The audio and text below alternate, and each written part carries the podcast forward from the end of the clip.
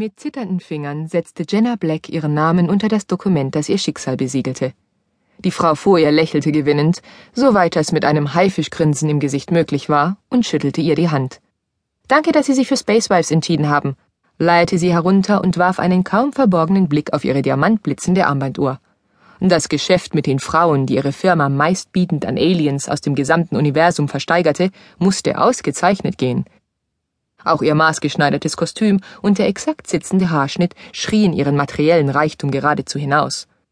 Nun, da Jenna den Vertrag unterschrieben hatte, konnte die Frau ihre Ungeduld kaum bezähmen. Die nächste Bewerberin wartete schon. Jenna seufzte und schritt hoch erhobenen Hauptes zur Tür hinaus. Es gab nichts, wofür sie sich schämen musste, versicherte sie sich zum tausendsten Mal an diesem Vormittag. Schließlich war es nicht ihre Schuld, dass Flynn Boyle 100.000 Dollar von ihr verlangte und drohte ihren Eltern und ihrer Schwester Cassie die Zungen abzuschneiden, sollte sie nicht innerhalb von 48 Stunden zahlen. Verdammter Hank Scalebright.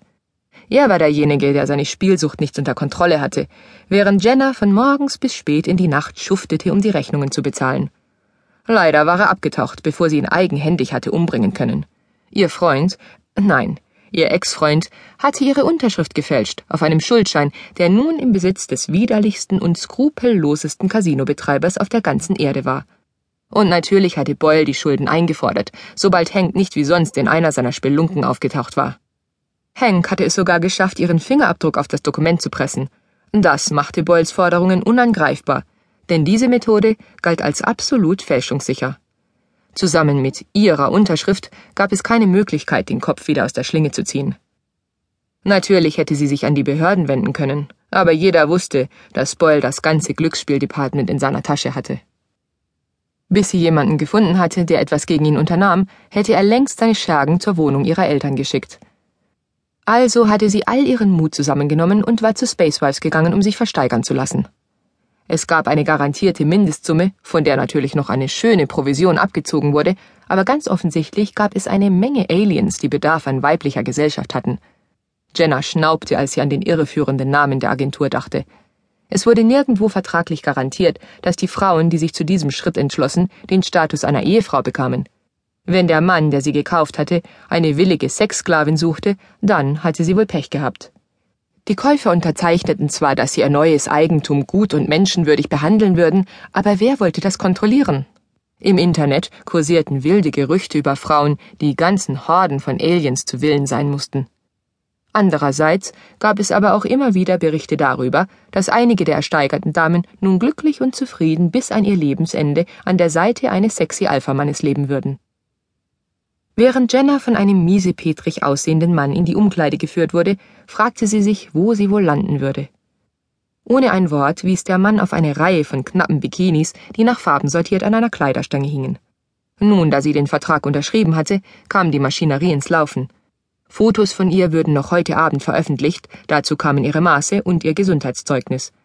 Die Auktion startete um Mitternacht und endete morgen früh um 10 Uhr. Sie hatte also noch knapp 18 Stunden, um sich von ihren Eltern zu verabschieden, bis der Chauffeur der Agentur sie abholte, um sie in den nächsten Flieger zu verfrachten. Gepäck war nicht nötig, so hatte man ihr eingeschärft, denn sie würde in ihrer neuen Heimat mit allem versorgt, was sie brauchte. Jenna seufzte noch einmal, während sie wahllos einen Bikini herauszog. Er war rot und passte gut zu ihrer rotblonden Mähne, die sie wie üblich in einem Knoten am Hinterkopf festgesteckt trug. Nun, wenn sie gut genug aussehen wollte, um eine Menge Geld zu verdienen, dann musste sie sich wohl oder übel mit dem Prozedere abfinden. Das Oberteil bedeckte nicht einmal die Hälfte ihrer üppigen Oberweite, und der String verbarg so gut wie nichts.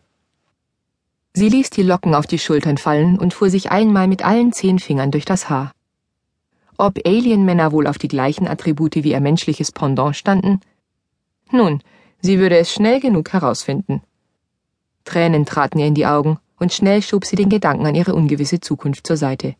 Das Letzte, was sie nun gebrauchen konnte, waren Bilder, auf denen sie verheult und so verzweifelt aussah, wie sie sich fühlte. Dann würde womöglich kein einziger Alien für sie bieten, und das käme einem Todesurteil für ihre Familie gleich. Die Nacht verging viel zu schnell. Jenna beobachtete, wie die Gebote für sie immer weiter nach oben schnellten, je näher der Morgen kam. Zwischendurch versagte der Bildschirm und die Ungewissheit trieb sie beinahe in den Wahnsinn. Als das Bild schließlich wieder auftauchte, krisselig zwar und wie in ein Schneetreiben getaucht, hielt sie den Atem an.